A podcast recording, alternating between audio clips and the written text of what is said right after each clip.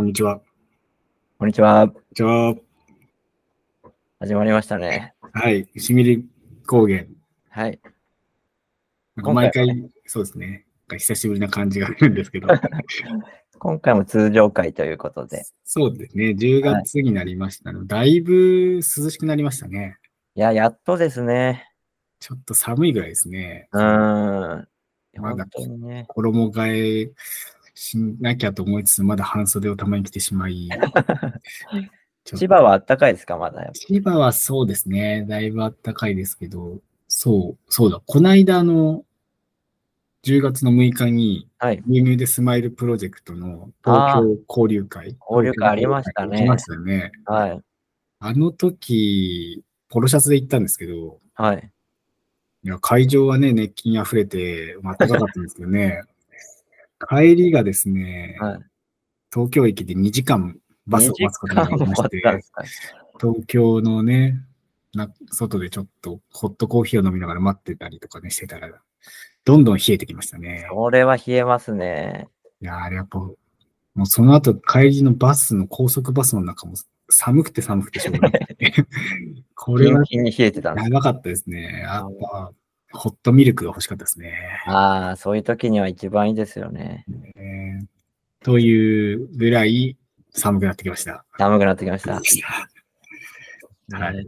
なので、ちょっとね、皆さん、まあ、牛もだいぶ寒くなってきたんで、うん。元気になってきましたが、乳量も増えてきま乳量増えてきましたね。おー。ただ逆に子牛がちょっと下痢気味になったりちょっとしてるので、いきなりこう暑さから寒さとかね、なんかそのあたりで、ねうん、人もそうですからね。もうそうですから、やっぱね、皆さん、体調には気をつけてっていう感じですけど、気をつ。けてですね。はい。ねということで、今回も、じゃあまずは、牛乳の知識から、はい。ちょっと皆さんにお伝えできればなと思いますけども、そうですね。はい。前回同様、えー、J ミルクさんの J ミルクスクール、はい。えー牛乳大好き新入社員61くんより、はい。今回は第3話ですかね。第3話まで来ましたね。はい。第3話、内容は、牛乳が苦手な子供も、子供が食べられるミルク料理はある？というタイトル。そうなんですよ。やっぱり、まあね、牛乳苦手な子もいらっしゃいます、いるから、そうですね。うん。そう。どうですかね牛乳料理、ミルク料理。うん。ね、なんかミルク料理っていうと、こう、例えばシチューとか、うーん、はい。なんかリゾット的なものとか、ね、なんか洋風なものに使うイメージがね、結構ありますけどそうで。すね。うん。確かに。それぐらいしか想像できない。そうですよね。うん。料理ですもんね。まあ飲み物はなんかいろいろこうアレンジでき、イメージがありますけど、料理ってなると、ちょっと限られる感じしますね。そうなんですよね。これは、そう、そうなんですよ。そうなんですよ。っていうのを、そう、これをね、これをね、5分の J ミルスクールさん、J ミルクスクールさんね、これをはい見ると、また新しい発見がね、ありまして、そうなんですよ。なんと、乳和食っていうのがやたら出てくるんですよ。そうですね。乳ですね。新しいはい。と、お乳の乳、掛け合わせて掛。け合わせて、乳和食。乳和食。乳和食ね。なんとこのね、牛乳と和食を掛け合わせるっていう、うん。ね、本来はこう、あんまり結びつかない、そうですね。ね、ものなんですけど、すごいですよね。これ、高砂さんも、あれですか、幼い頃とかは、はい。そういう牛乳料理に、和食にって、なんかありました？いや、牛乳と和食ってあんまりこう考えたことはなかったんですけど、でも全然僕は本当に何にでも牛乳を合わせてああ、飲んでたので、本当にご飯にも牛乳でしたし、なるほど、なるほど。お寿司にも牛乳でしたし、お寿司も。らもう逆に言うとあんまりこう、先入観がなかったああ、なるほどね。そういった意味ではすごく良かったなと思うんですけど。で、この乳和食っていうのは、この、それこそ牛乳が苦手なお子さんとかでも、牛乳の栄養はしっかり取りつつも、どっちかっていうと牛乳の風味を消すんですよ。おー。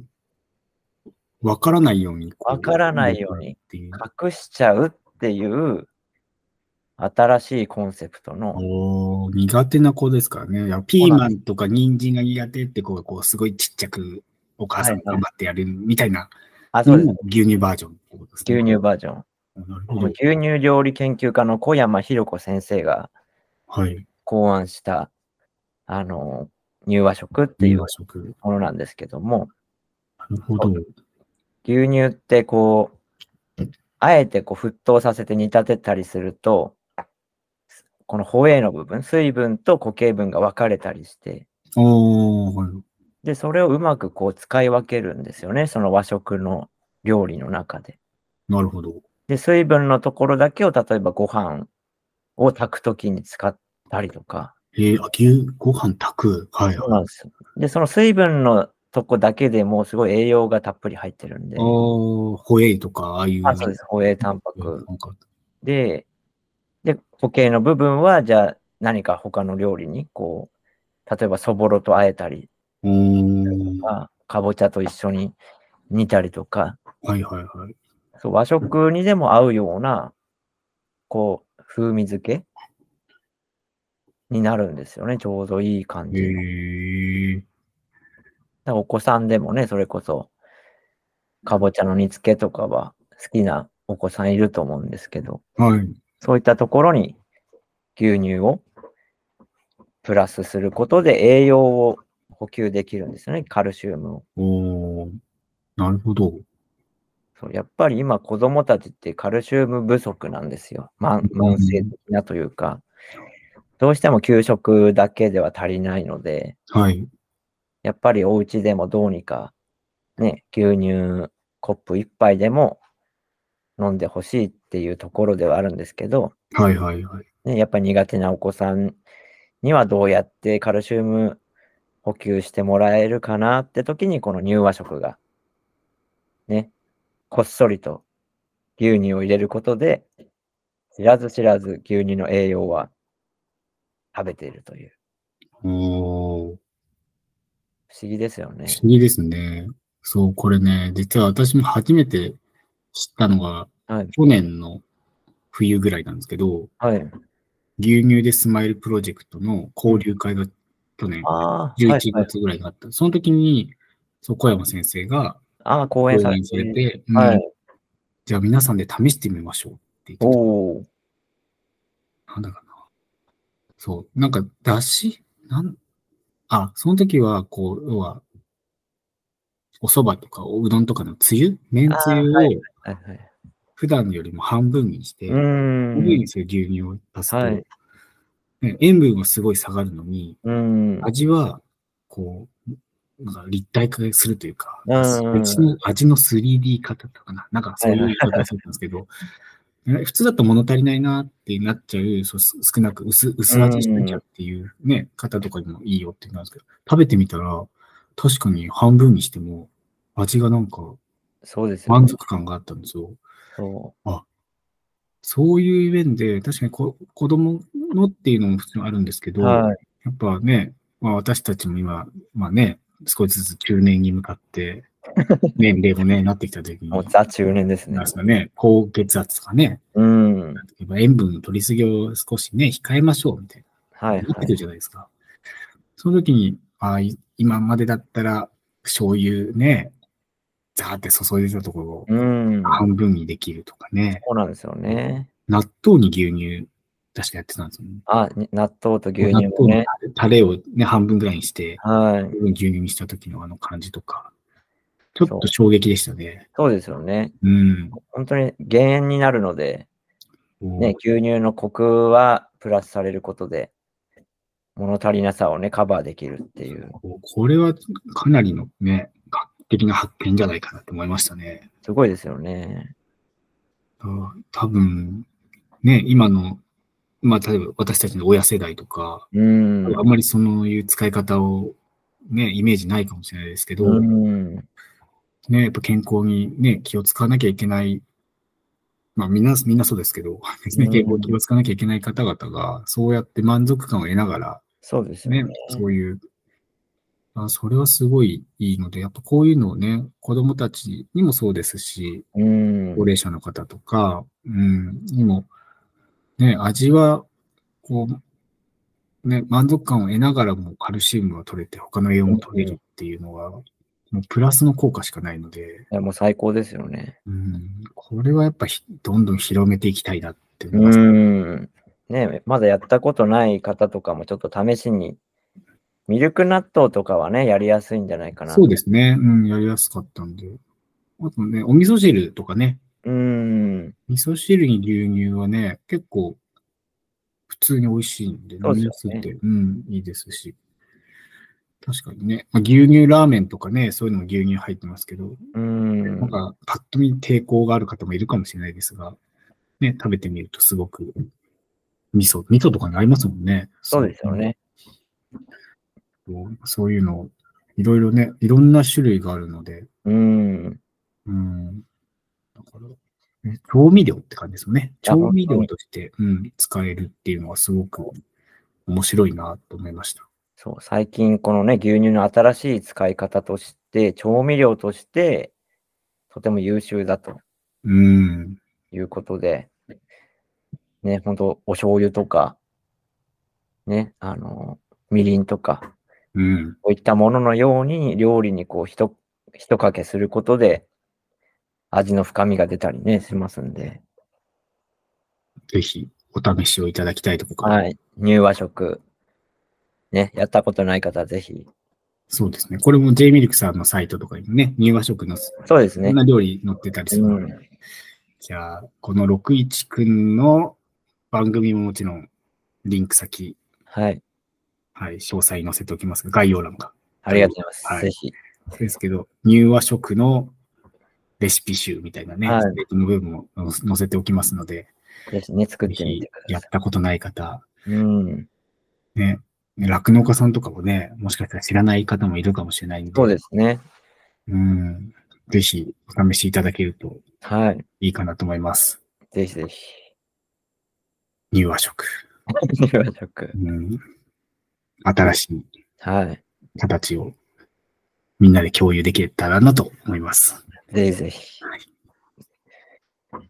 そして、またね、あのー まあ、ビッグニュースというか、あ、ビッグニュース。あ、告知ですか？はい、告知というかね、あのーやっと決まりましたね。やっと決まりましたね。決まりましたねいき。なり話題は変わりますけど、はい、はい。そうなんですよ。11月3日、11月3日、はい、金曜日ですね。文化の日ですかね。文化の日に、えー土日ミルクフェスという、を土日ミルクフェス。というイベントが開催決定しましたね。あおめでとうございますですね。これ おめでとうございます。はい。会場は豊洲のはい、豊洲。豊洲公園、ララポート豊洲っていううーん。ところがあるんですけど、えーそちらの外と中、両方ですね、あのブースが結構広々とあるんですけど、すごいですね。ね、そこを使ってということで、ね、この土日ミルクっていうイベントは今年ね、3月にあって、そうですね。土日ミルク食堂でした。食堂っていうのがあって、まあそこでね、原さんも講演をされてたりとか、しちゃいましたね。はいね。ね、まあそれがきっかけでこうやって今ね、ラジオをやってるようなところがあるそうですね。う。うんん、土日ミルクつながりですね。そうですよね。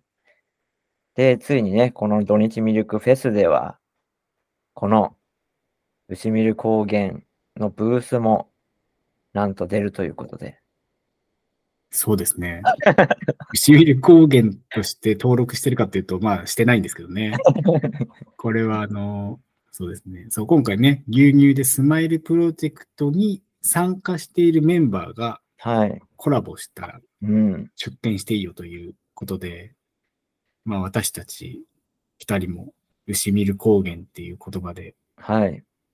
一応コラボする形になるんですが、そうですね。うん。なので、しかも、私たち二人じゃね、うん。いつも通り物足りないいね。いや、物足りなくはない。物足りなくはないですかね。ちょっと、うん。まあ、心細いというかね。心細いですね。まあ、せっかくならね、こう、いろんな方と一緒にやりたいなってね。そうですね。はい。なので、実は、私たちの牛見る高原カフェにはい。来ていただいたゲストの皆さん、もう、オールスターですねオール。スター全員呼んじゃおうということで、はい。えー第1回の牛カメラマン高田千鶴さん、はい。第2回目はヨーグルトマニアのはい。向井さん、はい。第3話、3話じゃない。そうですね、えー素朴屋さんですね。はい。素素朴朴屋さん。ク。リエイターの。で、えー、あとは、むっちゃんとくるみちゃん。はい。うん。お二人も。二人も来ていただけるってことです。はい。あとはね。そうですね。あと私がこの別でやっている牛の場、これも一緒に入らせていただくので、そこで、あの、チームファシリテーターとしてうん。出て横山先生、うん。心強いですねはい。ずっとブースにいていただけるってことなので、はい。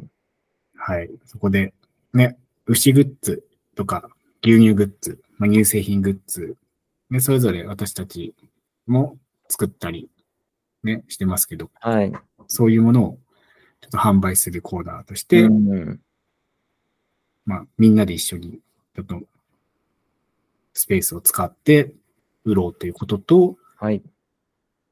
ね、この牛見る高原でも、なんか、なんかできないかなみたいな話題で、理解調整活動のね、いろいろこうアイデア出しをしてた中に出ていた、高砂さんが言っていた、縁日。縁日。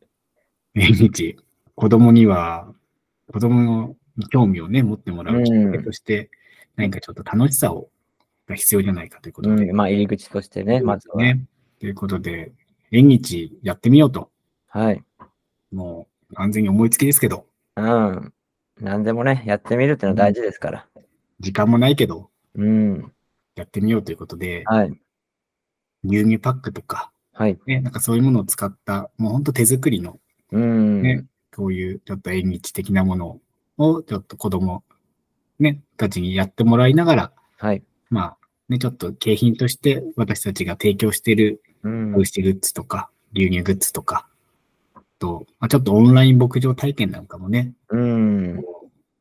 私の牧場でできるようなことを、ちょっと景品という形で、はい。また出してみようということでですね。結構ね、盛りだくさんなそうですね。内容ですよね。ね。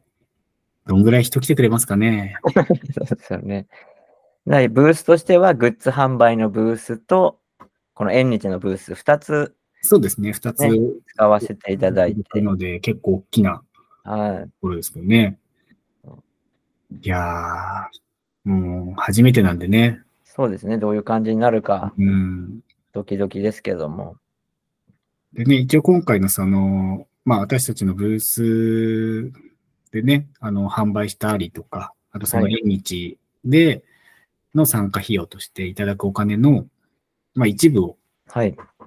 まあその、まあチャリティーというか、うん。そういう、まあ一部の部分を今、まあ子供食堂とか、はい。そういうところに牛乳を冬休み、ね、また給食とかもまたなる時期なので、あの、そういうところに、ちょっと、まあ、できたらロングライフ牛乳とかね、ちょっと気持ちがするもので、ちょっと提供できないかなというので、うんそういう形で今進めているので、はい。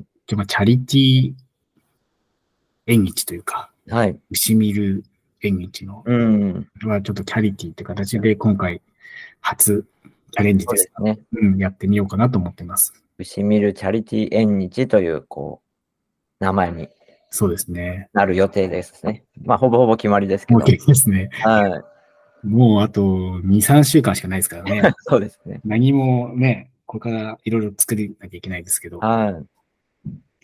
まあ、ミルクマイスター高砂さんがいらっしゃいますから、いやいやいや。デザインはもう、一とすごいのが出来上がってくると思いますが、4月の原さんもいらっしゃいますから。ー私はただ家で縁日作ってきますよ。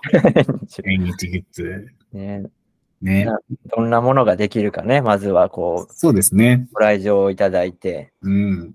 ね、11月3日ですからね、皆さん。11 11月月3 3日日。、皆さんね、予定を空けてってもらえて、ね、豊洲は本当に駅、豊洲駅からもう目の前ですからね。そうですね、アクセスもいいので、うん、いや、人来そうですね。ね、すごい。去年も、ね、同じ会場で、そうですね。名前は違うんですけど、去年は酪農家さんの団体が主催でやってたので、あ今回も、えーまあ、牛連れてくるって言ったかな？牛連れてきたりとか、うん、酪農家さんは全国から集まるので、はうん、その、そこのブースもあって、あと乳業メーカーさんとか、うん、ねもういろんなブースを作る、あの、があるので、まあ、いろんな、もう酪農とか乳業とか、うん。牛乳とか牛とか、まあ、そういうものがすべて、もうそこに集まるので、いや、もう最高ですよね。もここまで大きいっていろんな方が関わるのは初めてなんじゃないかう、な。初めてだと思いますね。もう歴史が動きますね、これは。そうですね。ここはもう、で、私たちみたいなね、牛と牛乳のね、うん。任意でや、任意じゃないな、有意有志でやってる活動家たち、集結しちゃいますからね。初めて集結して、うん。やってるっていうことないや、ので、すごく楽しみですよ。うん今回はね、皮切りにちょっといろんなね、今後もいろんなね、コラボができるってるので、うん。ね、本当たあの食べたり飲んだりもね、いろいろあ、ね、そうできるみたいなのでできる、ので、まあ、まあ去年私も豊洲行きましたけど、はい。すごい人でしたね。そうですよね。もう、ララポートの中なんかもう、もうフードコート満席で並ぶ並ぶ。フード目の前がフードコートだったんですよ。外あ、にちょうどフードコートの出口出ると、牛がいるみたいな。牛で、大変でしたね。そうだったんですね。うんまあ、僕もね、行きましたけど、い、あいらっしゃったんですね。僕あの映画を上映していただいてたので、あ、なるほど。はい。まだ出会ってなかったですね、その時ね。そうかもしれないですね。様子を見に様子見に。行かせていただきます。木の陰からこっそり見てます。そうか。ね、なので、あ、ということは、11月3日いらしていただければ、はい。私たちに会える。そうですね。ぜひね、牛見る高原聞いてますって、そうですね、言っていただけたら、はい番組ステッカーを差し上げます。あ、作ってなかったです。作ってないですね。そこまで、ちょっと余裕はなさそうですね。そうですね。今回はね、ちょっとないですけど、まあ、チラシぐらいなら渡せるかもしれないですね。ぜひね、声をかけていただけたらそうですね。嬉しいなと思います。なんか、あ、完全に今思いつきですけど、はい。テープレコーダーとか持ってきます？あ、そうですね。なんんか来、てくれた方の声とかね。あ、いいですね。来場者さんのう。ん。それいいですね。そう、去年やってたんですよ。やってた方いて。うん。だからそういうので、それをそのまま配信しちゃおうみたいな。いあーあ、それやりたいですね。や、それちょっと用意しておきます。なので、11月3日は、まあ、ちょっと公開収録じゃないんですけど、まあ、その様子も、こう、しっかり収録させていただいて、ね、あの、会場来れない方も多分いらっしゃると思うので、うん、そうですねそ。の様子、雰囲気を、またこの牛見る高原でお伝えできたらと、ああ、いいですね。はい、思います。もうね、こうやって音声で配信すれば記録に残りますからね。そうですね。うん。ちょっとね、実況みたいな。そうですね。うん。ちょっと生配信は多分余裕ないと思うんで、うん。はいちょっと録音、録音になっています。録音になります。録音になると思いますが、はい多分、テンパってるかもしれないので、ちょっと話しかけられても、ちょっと、そっけない態度したらすいません。そんなことはないんじゃないですかね。いや、ちょっと、あ、あとまあね、高砂さんは、ね、一応その主催者のイベント、主催側のではないですけどねス。テージ、アイデア会議とかにちょっと参加させてもらったりとかしてたので。なんか、催し、催しというか、出番あるんですか？なんかステージとかで。もしかしたら出るかもしれないですね。ああ、はい。ちょっと、あれですね、牛見る高原のとこに来ても、私しかいない可能性もあるってことですね。でもそんな多分ね、ほほぼ牛見るブースにいるので。あ、いられますか？あ、はい。わかりました。じゃあちょっと、まあ、ね、顔出ししてないですからね。顔出し。この音声配信では。これしか知らない人は、どんな顔か知らないので。まあ確かにそうですそうね。ね。うん。大体知ってる方が聞いてそうな気がしますけど。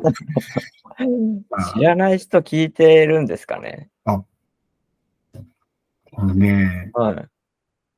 この間、収あの収入者ってあの牧場に牛はい乳取りに来てくれる人が、あの、ラジオやってる方ですか？え？すごい聞かれたんですよ。はラジオいやもしかしてそういうポッドキャストとかですかね？とかってい。うん。ああ、まあ、それ、そうかもしれないですけど、あの、他のね、酪農家さんが、はい。同じように収入者、まあ、地域の酪農家さんが、はい。あなんか、須藤牧場の人がラジオを配信してるって、それを聞いてるえーよろ、しく言っといてって言われたんですよ。えー、すごいね。その方は知らないです、私は。会ったことないんですけど、はい。そうで、収入者の人もよく分かってなかったんで、あなたですか？っていう、あなたが配信してる方ですか？みたいな。多分、そうです、私が。私が配信してるのですかね？っていうのを言ったんですけど、はいちょっともしかしたら、この牛見る高原を聞いてくれてるえー、かもしれないです。牛の場ラジオを聞いてくれてるかもしれないです、まあ確かに。どっちかわかんい。ないんですけど、あでもなんかそういう顔を知らない方もうん。聞いてくれてるということなので、ありがたいですね。そうですね。うんあとね、ゲストに来てくれる方のね、そう、くれた方のお知り合いで、聞いている方は私たちのことを知らないですからね。うん、確かに。うん。なので、まあ、今回ゲストにね、来てる、来てくれた方もみんなブースにいますので、はい。うん、そういう方ともちょっとね、いい、あの、おつなぐ、ね、つながれたら嬉しいなと思いますので、ぜひ、あの、お声掛けいただけたらなと思います。はい。ね、11月3日、金曜日、祝日土日ミルクフェス、えーララポート豊洲の豊洲公園でお待ちしております。お待ちしております。はい。でははいじゃあ、はい。そんな感じで今日はやめときましょうか。そうですね。そろそろね、ね、そろそろ準備間になりましたね。ね、はい。土日ミルクの準備しないといけないんで、テンパってますんでね。今日はこれぐらいで終わらせておかないといけないですね。準備頑張ります。はい。はい。じゃあ最後は、恒例のはいレッ。ツ、レッツ、きますからね。はい。じゃあいきますね。レッツ、牛見る。ミルはい。いつも早く言っちゃうんですよね。いや、今日もね、ありがとうございました。はい、ありがとうございました。